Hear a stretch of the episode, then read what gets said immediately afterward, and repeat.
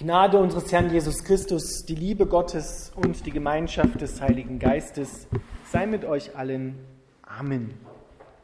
Ich lese den Predigtext aus dem Römerbrief Kapitel 10, die Verse 1 bis 17, nicht 1 bis 13, 1 bis 17 noch einmal vor. Ihr dürft dabei sitzen bleiben. Liebe Freunde, schreibt Paulus, ich sehne mich von Herzen danach und bete zu Gott, dass das jüdische Volk gerettet wird. Ich kann bezeugen, mit welcher Hingabe sie Gott dienen, aber es fehlt ihnen die richtige Erkenntnis.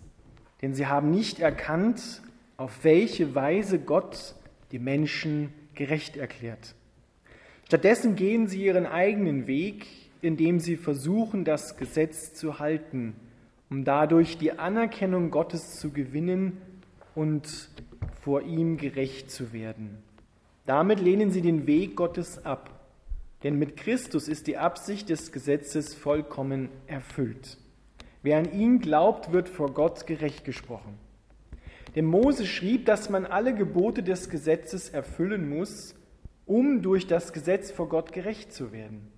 Wer aber durch den Glauben vor Gott bestehen will, dem sollt ihr sagen, du musst nicht in den Himmel hinaufsteigen, um Christus zu finden und ihn herabzuholen. Und du musst nicht in die Tiefe hinabsteigen, um Christus wieder von den Toten heraufzuholen. Denn in der Schrift heißt es, die Botschaft ist dir ganz nahe. Sie ist auf deinen Lippen und in deinem Herzen. Es ist die Botschaft von der Erlösung durch den Glauben an Christus, die wir verkünden. Wenn du mit deinem Mund bekennst, dass Jesus der Herr ist, und wenn du in deinem Herzen glaubst, dass Gott ihn von den Toten auferweckt hat, wirst du gerettet werden. Denn durch den Glauben in deinem Herzen wirst du vor Gott gerecht und durch das Bekenntnis deines Mundes wirst du gerettet. So heißt es in der Schrift, wer an ihn glaubt, wird nicht umkommen. Das gilt ohne Unterschied für Juden wie für alle anderen Menschen. Alle haben denselben Herrn, der seine Reichtümer großzügig allen schenkt, die ihn darum bitten. Denn jeder, der den Namen des Herrn anruft, wird gerettet werden. Doch wie können sie ihn anrufen, wenn sie nicht an ihn glauben? Und wie können sie an ihn glauben, wenn sie nie von ihm gehört haben? Und wie können sie von ihm hören, wenn niemand ihnen die Botschaft verkündet? Und wie soll jemand hingehen und ihnen die Botschaft Gottes sagen, wenn er nicht dazu beauftragt wurde? Das ist gemeint, wenn in der Schrift heißt, wie wunderbar ist es, die Boten kommen zu hören, die gute Nachrichten bringen.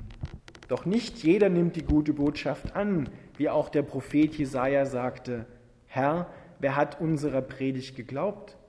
Und doch kommt der Glaube durch das Hören dieser Botschaft.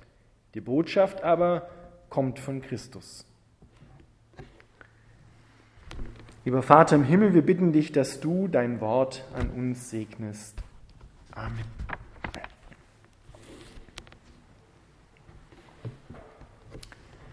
Liebe Gemeinde, wenn ich so in das Leben von anderen Christen, aber auch in mein eigenes Leben hineinschaue, dann sehe ich über kurze oder lange Strecken oder mache über kurze oder lange Strecken die Beobachtung, dass der christliche Glaube nicht, wie die Bibel sagt, eine heitere Gelassenheit und Frieden im Herzen gibt, sondern scheinbar eine schwere Mühsal ist, eine Anstrengung, und hinterlässt im Herzen so eine sorgenvolle, bedrückende Schwere. Warum ist es so, dass uns der Glaube an Jesus Christus oft so schwer vorkommt und unser Herz gar nicht so fröhlich ist, wie die Bibel es sagt, wie es sein sollte?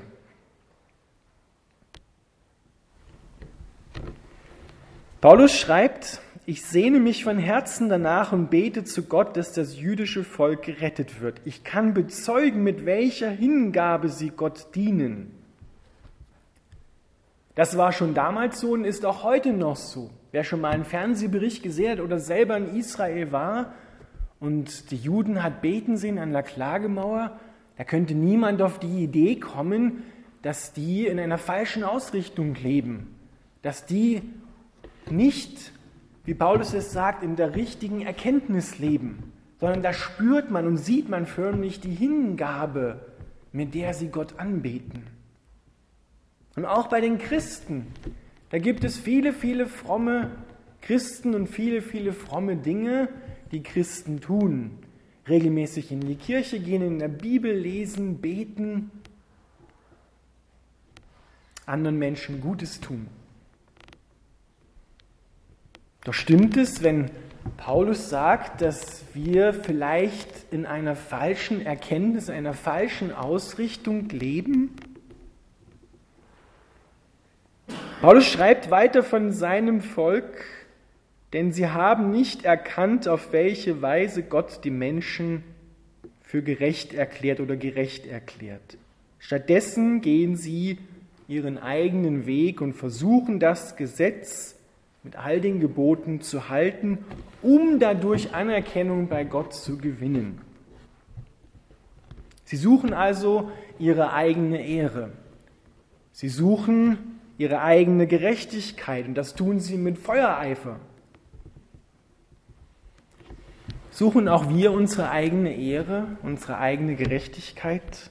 Versuchen auch wir es recht zu machen? Gott und anderen Menschen und auch mir selber? Ein Indikator dafür, dass wir versuchen, es anderen Menschen recht zu machen und auch Gott recht zu machen, sind Sorgen. Ich mache mir Sorgen, wie ich bei anderen Menschen ankomme. Wie ich schaue, wie ich stehe, wie ich meine Hände halte, wie ich aussehe, was ich anhab. Was werden die Menschen sagen? Was werden sie über mich denken? Und ist es gut so, wie ich mein Leben lebe?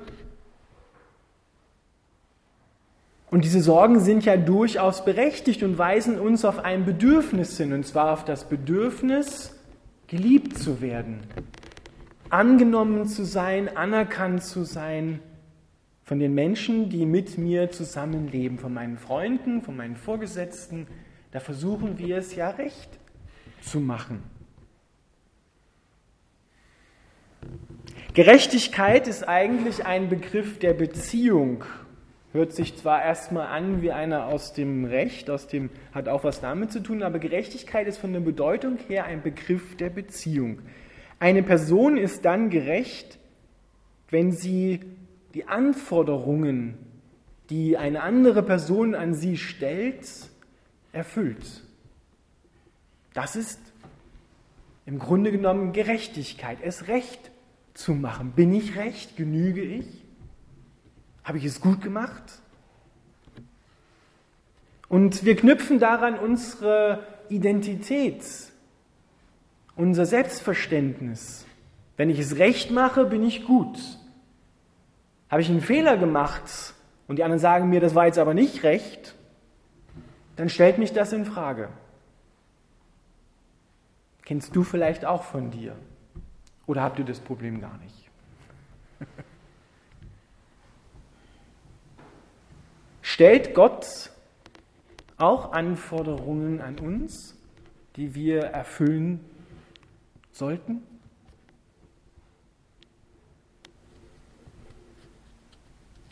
Ja. Gott stellt Anforderungen an uns, an uns Menschen, zunächst einmal in der Allgemeinheit, aber an an jeden auch persönlich. Und zwar sollen wir es so recht machen, wie es im Gesetz Gottes steht. Vor allem im Alten Testament und die Gebote Gottes erfüllen. Denn das Gesetz ist Gottes reiner Wille, den er bringt.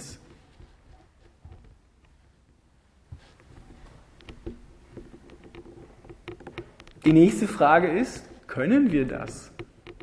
Es erfüllen das Gesetz Gottes, die Gebote halten, so von uns aus, aus unserer eigenen Kraft heraus, indem wir uns anstrengen, es Gott recht zu machen, auch den anderen Menschen recht zu machen. Weil auch das kann ein Gesetz sein, das ich versuche zu erfüllen. Und oft sind es Anforderungen, die ich selber an mich stelle, die noch viel höher liegen als die Anforderungen, die andere Menschen an mich stellen. Und ich gehe und kenne Menschen, die selber mit sich hart in die Kritik gehen, wenn ihnen das nicht geglückt ist, die Anforderungen, die sie selber an sich stellen, erfüllt zu haben. Das Gesetz Gottes, so wie es in der Bibel aufgeschrieben steht, ist der reine Wille Gottes. Doch es gab und gibt nur einen Menschen, der dieses Gesetz und diese Gebote komplett erfüllt hat. Jesus Christus. Er hat sie komplett erfüllt. Jesus hat nicht gesagt, ich bin gekommen, um das Gesetz aufzulösen, es also abzumildern und eine angenehmere Variante euch zu präsentieren, so dass ihr es denn endlich auch schaffen könnt. Sondern er hat gesagt, ich bin gekommen, das Gesetz vollständig zu erfüllen, bis auf den letzten Jota-Strich, also würden wir zu Deutschland auf den letzten I-Punkt. Alles will ich erfüllen. Und er hat alles erfüllt. Und Gerechtigkeit heißt vor Gott, kein Mensch wird gerecht, wenn er versucht, aus eigener Anstrengung das Gesetz und die Gebote zu halten. Damit erlangen wir keine Gerechtigkeit. Aber insgeheim probieren wir es vielleicht immer wieder dass wir uns anstrengen und denken, jetzt habe ich etwas für Gott getan, eine Leistung vollbracht. Und wenn ich dann in eine Not hineinkomme in meinem Leben, dann habe ich doch ein Recht darauf, dass Gott mir aufgrund meiner Leistung jetzt Gutes tut und mich segnet. Das ist ein Trugschluss. Dass wir aufgrund unserer Leistung von Gott eine Gegenleistung erwarten können. Sondern wie wird man gerecht? Allein durch den Glauben. Und der Glaube sagt, wenn du mit deinem Mund bekennst, dass Jesus Christus der Herr ist und in deinem Herzen glaubst, dass Gott ihn von den Toten auferweckt hat, dann bist du recht und da geht es nicht um ein Lippenbekenntnis, ja, das kann jeder, bringt jeder hin, schnell mal zu sagen, ja, Jesus ist der Herr, so jetzt bin ich gerettet. Ne? Sondern deswegen fügt Paulus gleich hinten an, im Herzen muss es auch sein. Und es ist nicht gegensätzlich, sondern das sind zwei Seiten ein und derselben Medaille. Du kannst mit deinem Mund nur das bekennen, was du in deinem Herzen glaubst, worauf du vertraust, worauf du stehst.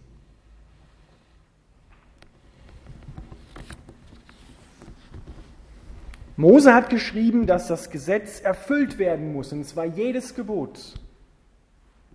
Wenn wir also nur bei den zehn Geboten ein Gebot gebrochen haben, sagt das Alte Testament, dann hast du alle Gebote gebrochen. Das heißt, wir haben es nie geschafft, wir schaffen es nicht und müssen es auch nicht schaffen, die Gebote Gottes aus uns heraus selber, aus unserer eigenen Kraft, weil wir so toll sind, uns zusammenreißen und es gut machen wollen, zu halten. Paulus sagt sogar, das ist ein Weg des Todes. Wer das versucht, der leugnet, dass Jesus Christus gekommen ist und leugnet, dass er genau dafür gestorben und auferstanden ist. Denn in Jesus und mit ihm ist das Gesetz komplett erfüllt worden. Und wir dürfen uns durch den Glauben jetzt mit ihm identifizieren und sagen, weil er es erfüllt hat, habe auch ich es erfüllt. Dazu gehört aber auch das Gericht Gottes über die Sünde, auch über meine Sünde und Schuld am Kreuz anzuerkennen und zu sagen, ja, es war gerecht und richtig, dass dort am Kreuz Jesus das Gericht Gottes, was ich hätte abbekommen müssen, erlitten hat. Damit gebe ich zu, dass ich nicht aus eigener Anstrengung auf meinen eigenen Wegen für mich selbst leben und Anerkennung suchen kann, dass es sinnlos ist, sogar grob fahrlässig ist, das zu tun. Und deswegen schreibt Paulus so eindringlich auch immer wieder, das ist ja nicht die einzige Stelle, worüber, da, worüber er über dieses Thema schreibt, weil das geht auch vielen frommen Christen so. Die glauben, sie sind gut, weil sie ja all die Dinge, die man so im christlichen, in der christlichen Szene tut, erfüllen. Aber die Motivation ist die Frage. Gott schaut auf das Herz. Warum tue ich das? Bibellesen ist nicht verkehrt, es ist sogar sehr richtig. Auch in Gottesdienst gehen ist ganz super. Auch Menschen Gutes tun ist voll in Ordnung. Ist sogar gefordert. Aber aus welcher Motivation heraus tue ich das? Aus welcher Quelle lebe ich da? Suche ich da meine eigene Bestätigung? Meine eigene Ehre, dass Menschen mir dann wieder Gutes tun, weil ich ihnen Gutes getan habe? Wo ist meine Identität? Worauf stehe ich denn eigentlich? Darauf will Paulus ja hinaus, dass wir unseren Stand in Christus erkennen und sagen können, weil er gestorben ist, ist auch mein alter Mensch damals auf Golgatha mitgestorben, meine alte Eva, mein alter Adam. Mein Wesen ohne Gott, mein Leben ohne Gott ist dort beendet worden. Weil er begraben worden ist, ist auch mein altes Wesen mit begraben worden. Meine Vergangenheit ohne Gott. Und weil er auferstanden ist, bin auch ich mit ihm auferstanden zu neuem Leben, auch wenn die leibliche Auferstehung erst noch kommen wird. Und lebe jetzt nicht mehr für mich selber, sondern ich lebe so wie Jesus für Gott und damit auch für andere Menschen. Das ist ein Unterschied. Ein gewaltiger Unterschied, der ist so gewaltig, dass Paulus sagt, wenn ein Mensch von neuem geboren wird, in Christus ist, dann ist er eine neue Kreatur, eine Neuschöpfung. So etwas hat es vorher noch nie gegeben, auch wenn wir äußerlich gesehen zunächst einmal ja die Alten bleiben und auch innerlich gesehen, das Einzige, was zuerst neu wird, ist Christus in dir. Und dann muss es sich ausbreiten in deinen Alltag hinein, bis in deine Gefühle, in dein Denken hinein. Und deshalb kommt der Glaube auch nicht von uns, sondern er kommt durch das Hören der Botschaft. Und damit ist nicht in erster Linie die menschliche Predigt gemeint, die ich jetzt hier gerade halte, sondern das Hören der Botschaft ist, das Wort Gottes in der Bibel zu lesen und mich dem Wort hinzugeben, mich dem Wort auszusetzen, mich mit dem Wort füllen zu lassen. Denn das Wort hier in der Bibel, das ist nicht wie ein Zeitungsartikel, wo mir Informationen, also kognitives Wissen vermittelt werden, sondern das ist es auch. Aber in erster Linie ist dieses Wort Gott selber. Gottes Kraft wird durch dieses Wort in dein Herz transportiert. So kommt Gott in dich hinein. Durch seine Kraft will er dir den Glauben schenken und in dir hervorbringen. Selbst das ist nicht eine Anstrengung, den Glauben zu haben. Alles, was Gott getan hat in Jesus Christus, nützt uns nichts, wenn wir es nicht im Glauben für uns ergreifen. Wir machen es nicht erst wahr, wenn ich es ergreife, sondern es ist eine von mir zunächst einmal unabhängige Wahrheit, die damals passiert ist am Kreuz. Aber ich muss sie für mich persönlich ergreifen, sie in mein Herz, also in meine Persönlichkeit hineinnehmen und dann verstoffwechseln in alltägliche Situationen. Und dort durchbuchstabieren, was das heißt, in Christus zu sein. Und da diesen festen Stand zu haben. Und wenn dann andere Menschen Kritik an mir üben, meinetwegen auch wirklich boshafte negative Kritik, die durchaus auch wehtut, dann weiß ich aber auch, ich bin geliebt. Ich muss mich jetzt nicht fertig machen, weil der mich in Frage gestellt hat, sondern ich bin geliebt. Ich bin von dem, von dem es am wichtigsten ist, geliebt von Gott. Und da schreibt er, vor Anbeginn der Welt hat er dich schon geliebt und erwählt, sein Kind zu werden. Durch den Glauben.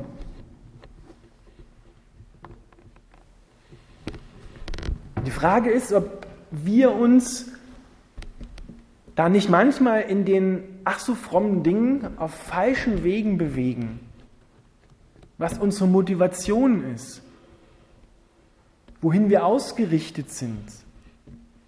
Da kann ich viel gute Dinge tun, aber ich werde nicht aufgrund dieser guten Dinge, die ich tue, erlöst und gerettet, sondern ich werde allein dadurch erlöst und es ist wichtig, weil sonst könnte kein Mensch erlöst werden, weil dann wird es nämlich darum gehen, wie gut bist du, wie gut bin ich, wie machen wir es denn noch besser? Dann würde Leistung zählen, so wie in unserer Gesellschaft. Die Starken kommen durch und die Schwachen bleiben auf der Strecke.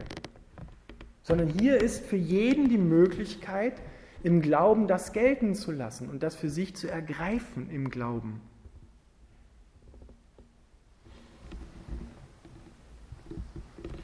Wir brauchen und müssen nicht Gott durch unsere Leistung beeindrucken. Es ist ein Weg des Todes.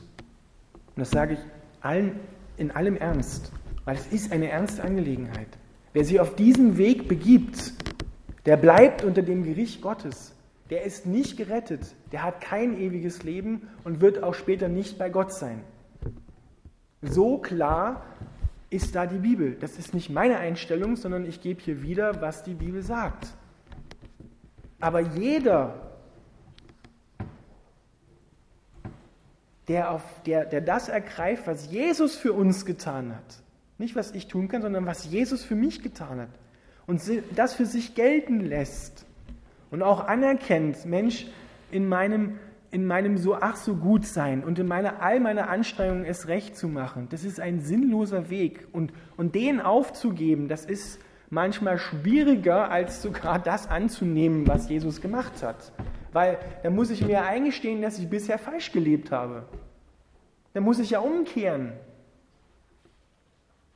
Aber das ist einer der wichtigsten, wenn ich, das ist der wichtigste Schritt im Leben überhaupt, den wir tun müssen.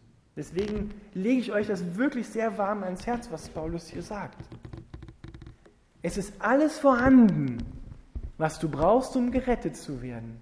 Es ist alles da. Ergreif das. Lass das für dich gelten, dass Jesus für dich gestorben ist, du mit ihm, dein alter Mensch begraben ist und du jetzt aus der Vergebung und Gnade Gottes lebst. Du hast das Gesetz erfüllt in Jesus und damit bist du berechtigt, all die Segnungen, die einer bekommt, der das Gesetz komplett erfüllt hat, zu erhalten. Den ganzen geistlichen Segen will Gott über dir ausgießen. Für Leib, Seele und Geist, für dich, für deine Familie, für deine Mitmenschen. Das ist doch gewaltig, wozu uns Gott da einlädt. Amen.